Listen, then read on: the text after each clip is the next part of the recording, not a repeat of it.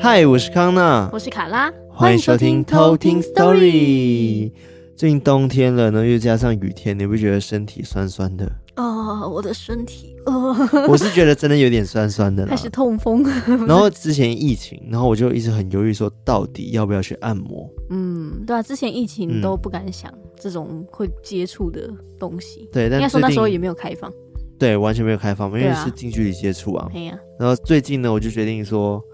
感觉要找时间来预约一下，因为按我起来，对，因为我个人其实是一个蛮喜欢按摩的人，对，然后之前就有好的经验，也有不好的经验，好按摩跟坏按对，摩但是这两个经验呢都发生在泰国，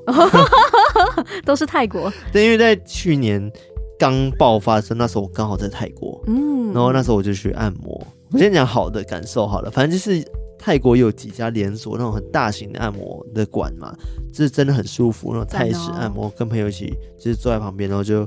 就是被那些女大力士师傅们哇哦按摩这件事情， 真的非常的舒服。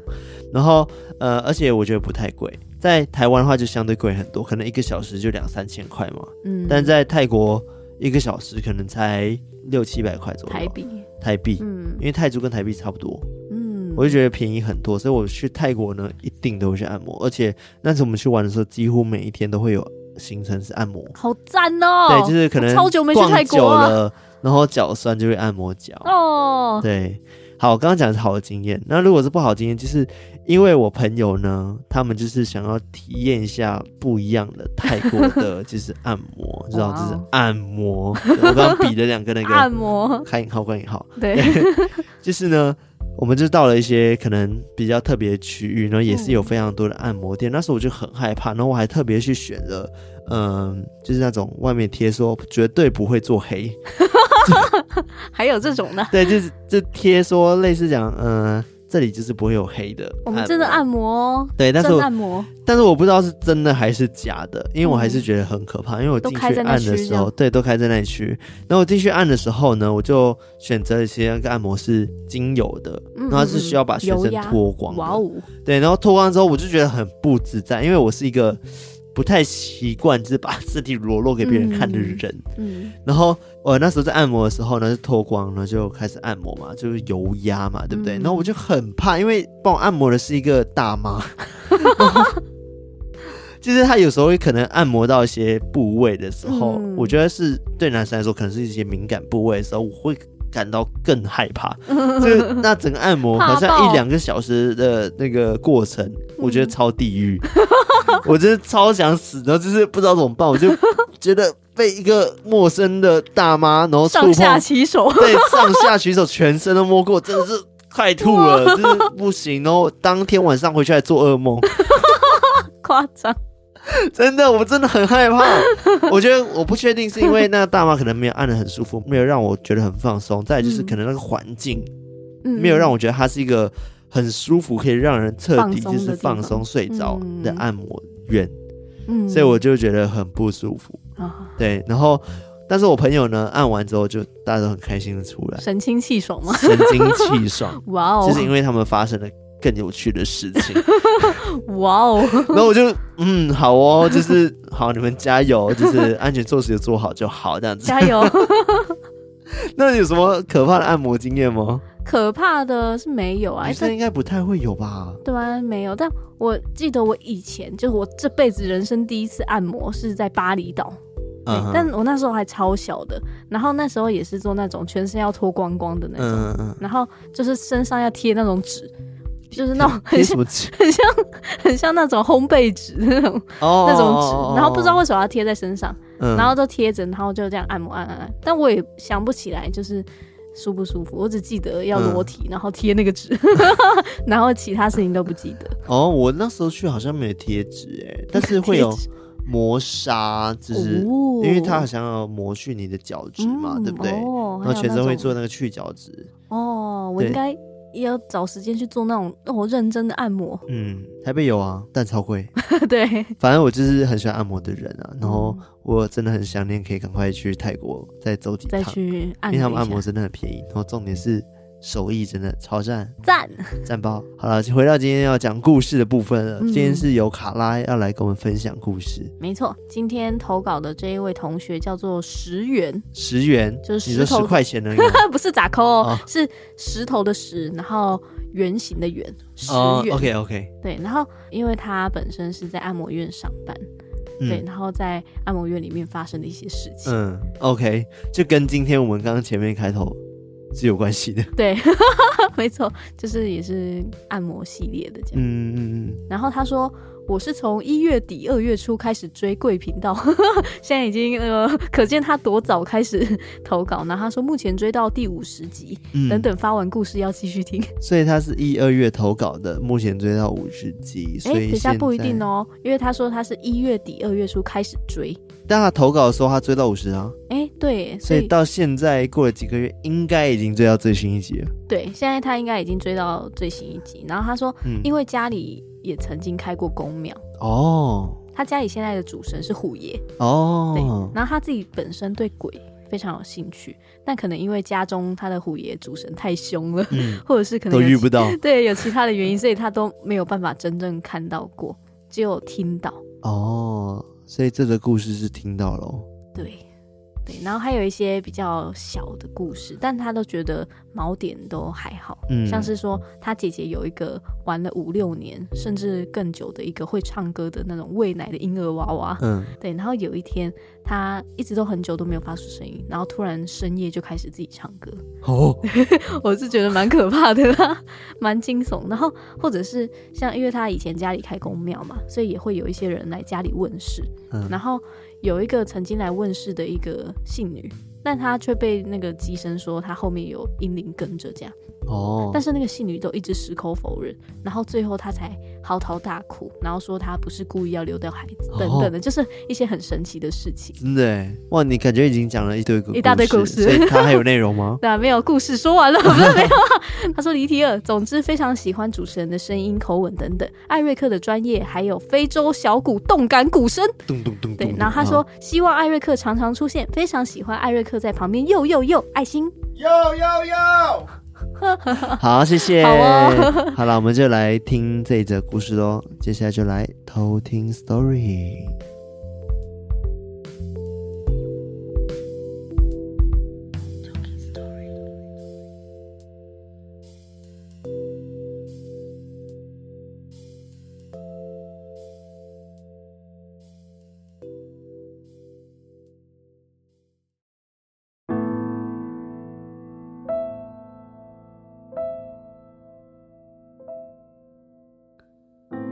这个故事发生在大约两年多前。当时我在南京西路上的养生馆当按摩师。我们的老板除了养生馆，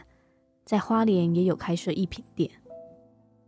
我们的按摩有分按全身的包厢，以及足部按摩的脚底按摩区。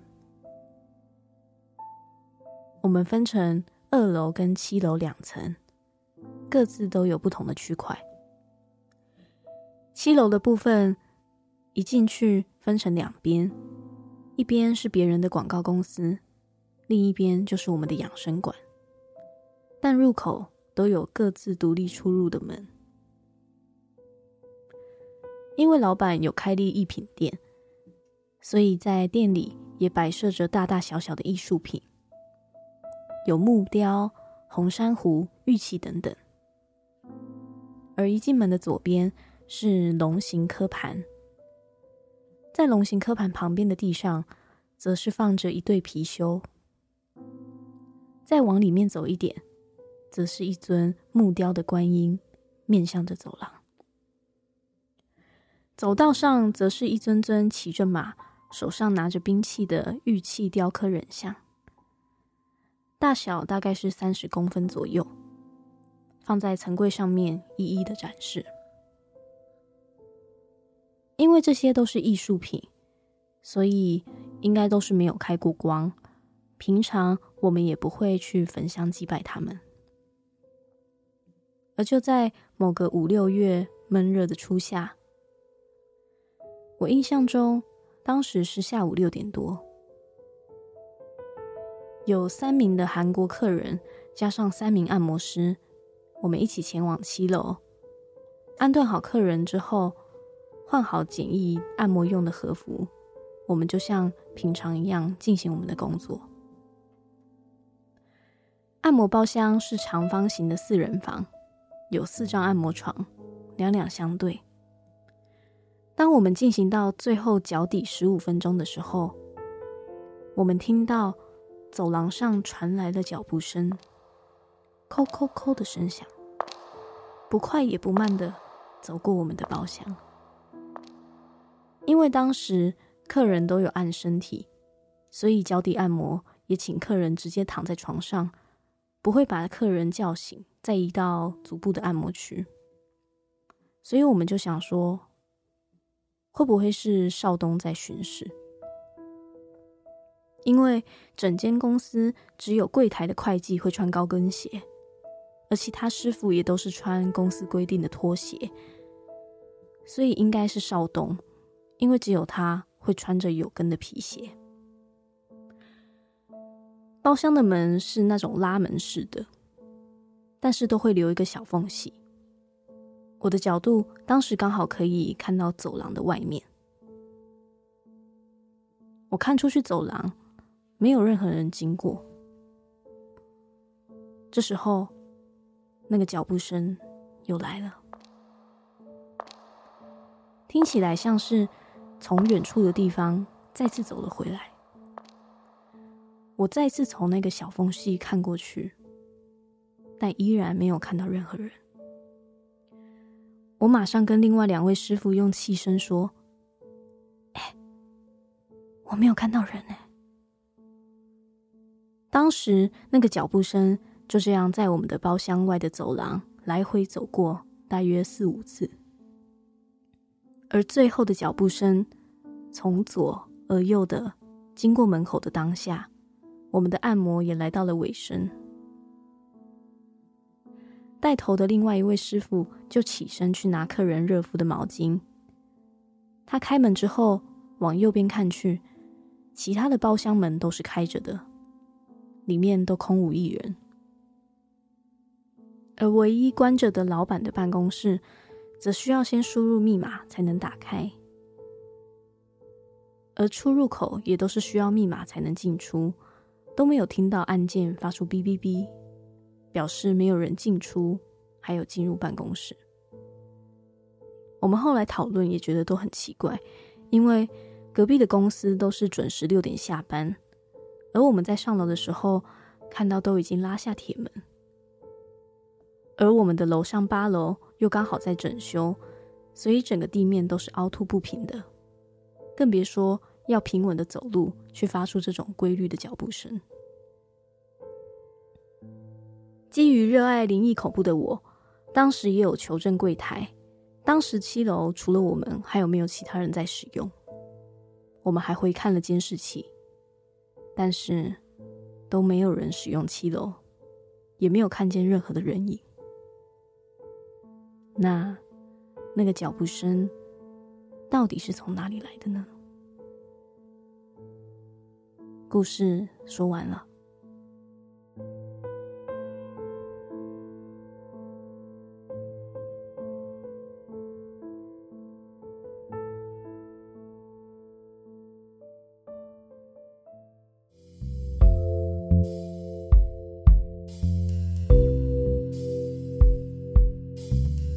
哎、我突然间想到，还是我之前去那个按摩院，是因为它的磁场真的太不舒服了，所以我才觉得很可怕。 有可能让你整个人都是没有办法安心的感 觉。也有可能呢、的确是嗯哎、让我想到这个故事啊，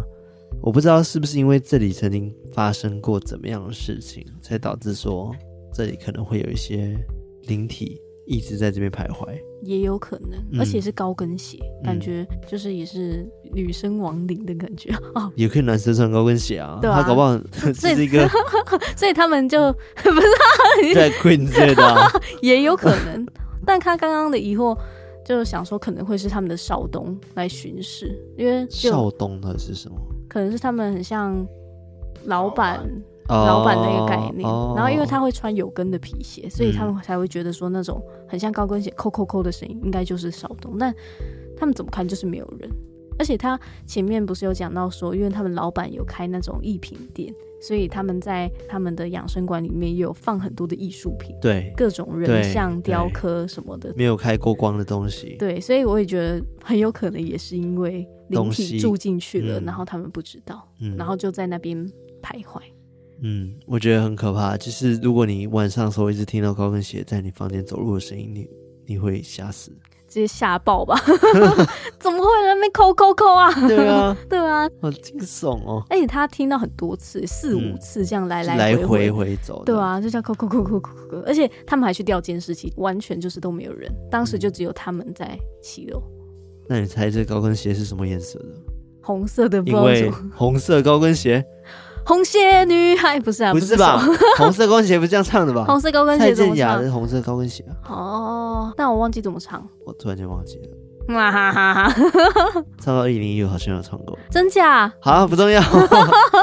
好了，那我今天要讲到的科普嗯就是关于刚刚这个故事，在提到一些艺品的时候，有嗯讲到一个叫做貔貅，貔貅听过这个东西？好像它是一个生物吗？对，它算是一种神兽神兽，有点像老虎，哦、很像对吧？很像老虎的那种样嗯子。嗯嗯，就是因为古代不是都会有很多神话嘛？。对，那其实在中国古代最有名的两个神兽就是龙跟凤凰。嗯，对，那其中像龙的话，传说中它有九个儿子，哦然后这个貔貅传说就是这个龙的第九个儿子。 哦，真假的，我完全没听过这个传说，哎，对，那因为其实貔貅它常常就会被视为是招财啊、旺财的吉祥物，嗯 所以很多职场的人士或者是可能一些主管或者是经商的投资人士都会去佩戴貔貅去催旺他的财运。嗯嗯嗯，那这个貔貅，传说中它就是一种神兽嘛，然后它的形象是龙头，然后马身，就是龙的头，然后马的身体，然后麒麟的脚，然后形状就真的很像狮子。嗯嗯然后它的毛色是灰白的，然后还会飞， 嗯，哦，听起来超厉害，真的就是那种神兽的感觉。。对，然后他说他能腾云驾雾啊，去命令那个闪电去天打雷劈，然后还可以去降雨啊，然后去让天空放晴。然后相传也有去辟邪挡煞，然后镇宅的威力。也是蛮强的，对啊，，听起来就好多超强功能哦，对啊，它就是一个真的是神兽的概念。然后还有人说，哦，他的貔貅就是比他的龙爸爸 还强，就是胜负千倍。有顾到爸爸的感受吗？对啊，，爸爸怎么说？ 然后他说很特别的是，他有嘴巴，但是没有屁股啊。对，就是等于说他吞万物而不屑，哦，可以招八方财，嗯，然后可以嗯聚宝，只进不出哦，这个概念。但是也可以巨婴吧，哦，应该是 可以吧？我不知道，但通常都是招财啦。嗯，因为其实他在古时候也有一个传说的故事是，很久很久以前，有一天玉皇大帝要举行他的寿宴，嗯就是他生日的宴会，然后他就有宴请那个龙王赴宴这样子。嗯嗯然后貔貅知道这件事情，他就跟他的爸爸撒娇，跟他的龙爸爸撒娇，就说：“哦，爸爸爸爸，带我去，爸爸。”这样。然后龙王因为很溺爱他的那个小儿子，所以就答应说好，让他一起去。嗯，应该说父王，不是爸对爸，父王， 爸爸，父王父王，可否 让我一同跟前往？谁？ 对，可以让我跟随您一起去龙王的喜宴 吗？龙王的寿宴吗？对，然后因为貔貅它的主食都是金银珠宝，嗯它都是金银珠宝长大的，嗯嗯所以它浑身都是宝气。也因为这样子，它也跟其他的神兽来比起来，就是称头很多，所以玉皇大帝跟龙王都很疼爱它。哦，然后在宴会上的时候，因为貔貅跟众神的食物都不太一样嘛，嗯所以貔貅想说，哼，嗯那我要自己去找东西吃。然后他就把摆在宫殿灵堂里面的一些金银珠宝全部都吃光光。哦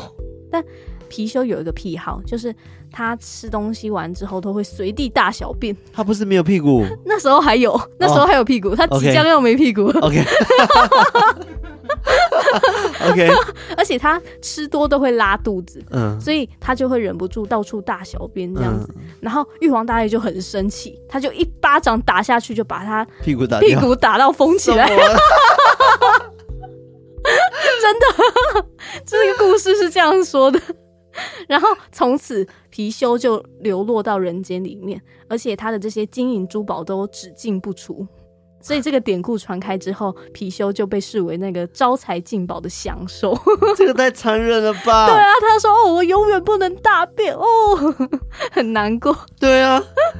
这太太好笑了，太好笑了。哦，很可怜呢哦。”而且传说，自从他沦落人间之后，就被皇帝命名为地宝，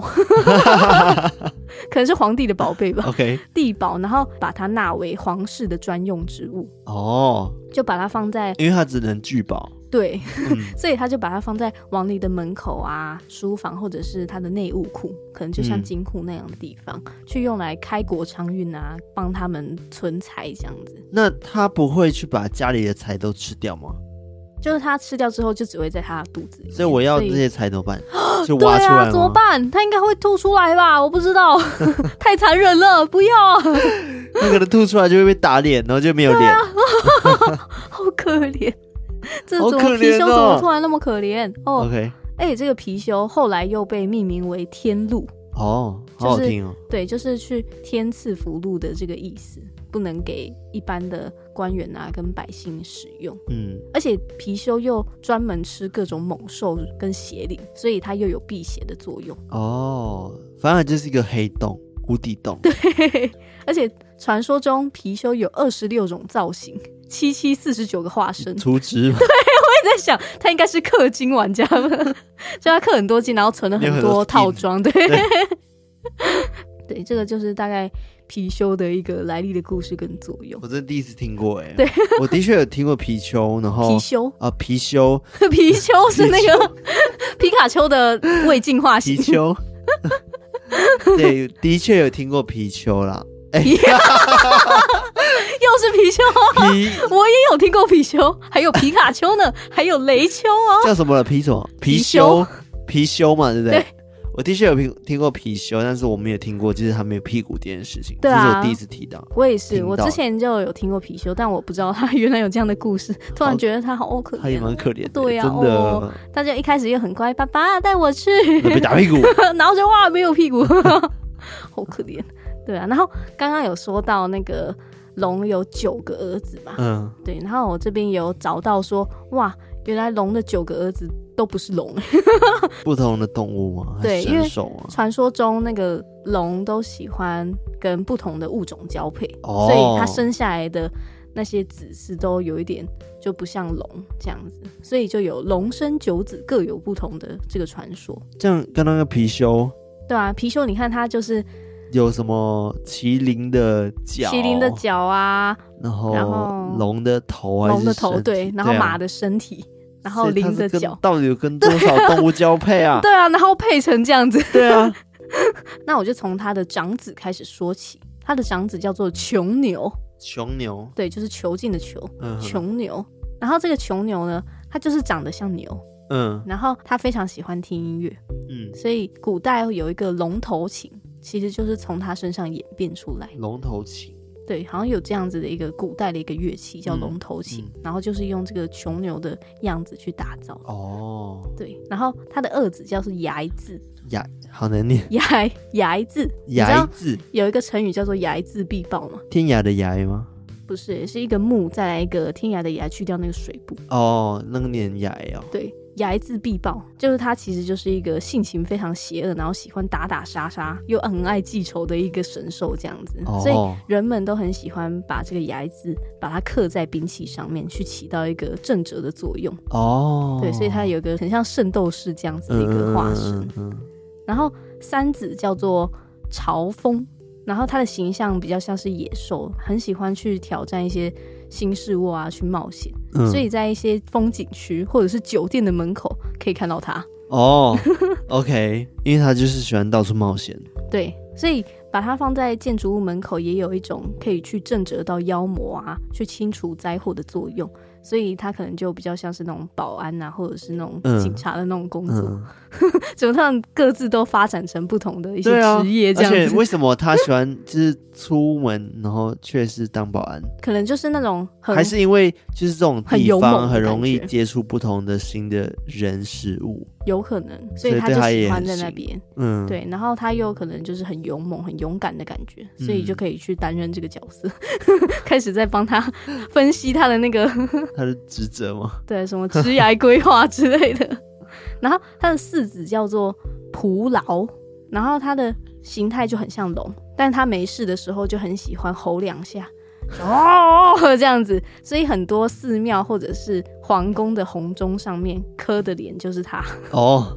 对，就是因为他常年住在海边，嗯，但他会很害怕那个海底的鲸鱼，所以一旦鲸鱼吓他，他就会吓得乱吼。所以这种很爱叫的这种性格，就把它当做钮钟， 哦可以让它在上面叫个够， 这样发子出声音，响彻云霄。所以有人就分析说，他的职业应该像是和尚啊，或者是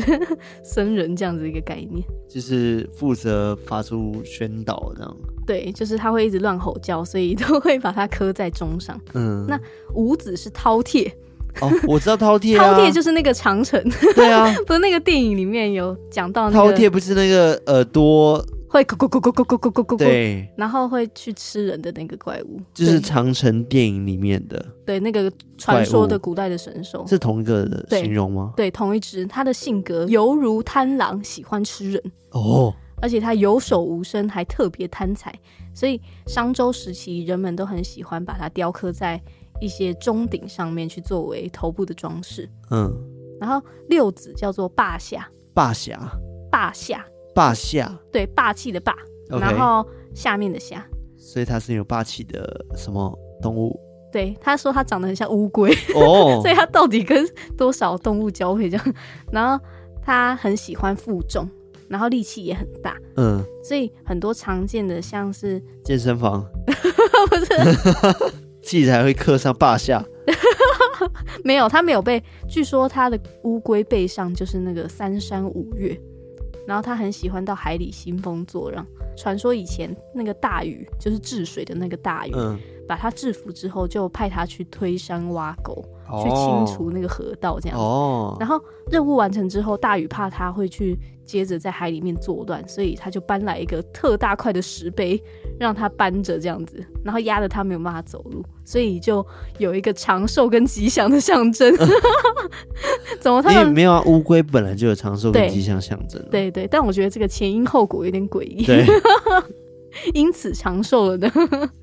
对，然后他的妻子就是第七个孩子嗯，叫做毕岸，然后说他长得很像老虎，很有威慑力。哦，然后监狱上面会刻的那个虎头形的装饰，其实就是刻这个彼岸。嗯，嗯，传说他做事非常的公正，然后嗯也喜欢仗义执言，所以很多亚门的那个官衔的牌子跟那些肃静回避的牌上面都会有他的身影出现。哦，嗯，那他第八个孩子叫做父系，嗯，他的身形就是龙了，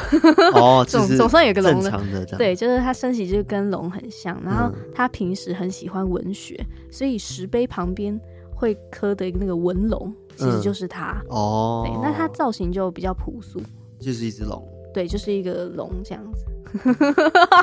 就是就是一个正常的龙孩子，对啊，也不是朴素啊，就是正就常的是龙，一般的龙。 然后他第九个孩子，这也很特别，刚刚不是说龙有九子嘛？对但是他第九个孩子不是貔貅，哎，那他是谁？叫做吃吻，嗯哼，就他平常就很喜欢吞东西。那就跟貔貅很像啊，对，很像，但是它不是哦，就是它的尾巴很像那种鸟，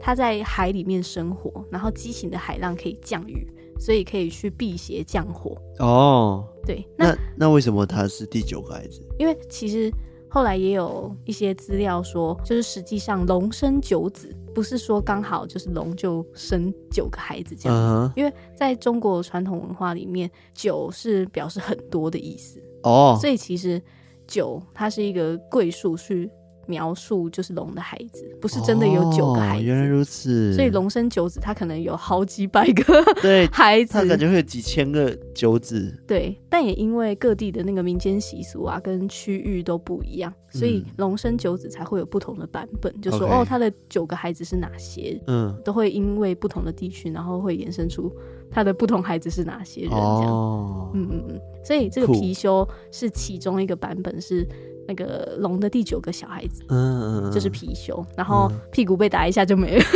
哦，可怜。蛮可怜的，好有趣哦。对啊，那大概我讲的关于貔貅跟龙的九个孩子的故事就到这边。好，我觉得长了不少知 识，对啊，听到了很多孩子，而且我都很第厉一害次听到貔貅的来历，就觉得哇，真的太特别了。对啊，哦，而且它很可爱，只是很爱乱随地大小便， 怎么跟家里的那一只很像啊？有一点微哦，像，对啊，可是他屁股打不掉。对，哦，好想打一下也关起来， 不是啊还没有 残忍。好了，那喜欢我们的节目的话呢，记得到我们的 IG，然后 Facebook 偷听文化，还有我们的 Telegram 偷听客社区，加入我们，拉拢你就是喜欢听鬼故事或者是一些很特别的台湾文化信仰的朋友们，嗯然后来到加入偷加入客偷听客行行列，然后再就是记得到 Apple Podcast 五星评评论论留言， Yeah 然后订阅我们。好，那我们就到这边，那我们下次再来偷听 story，拜拜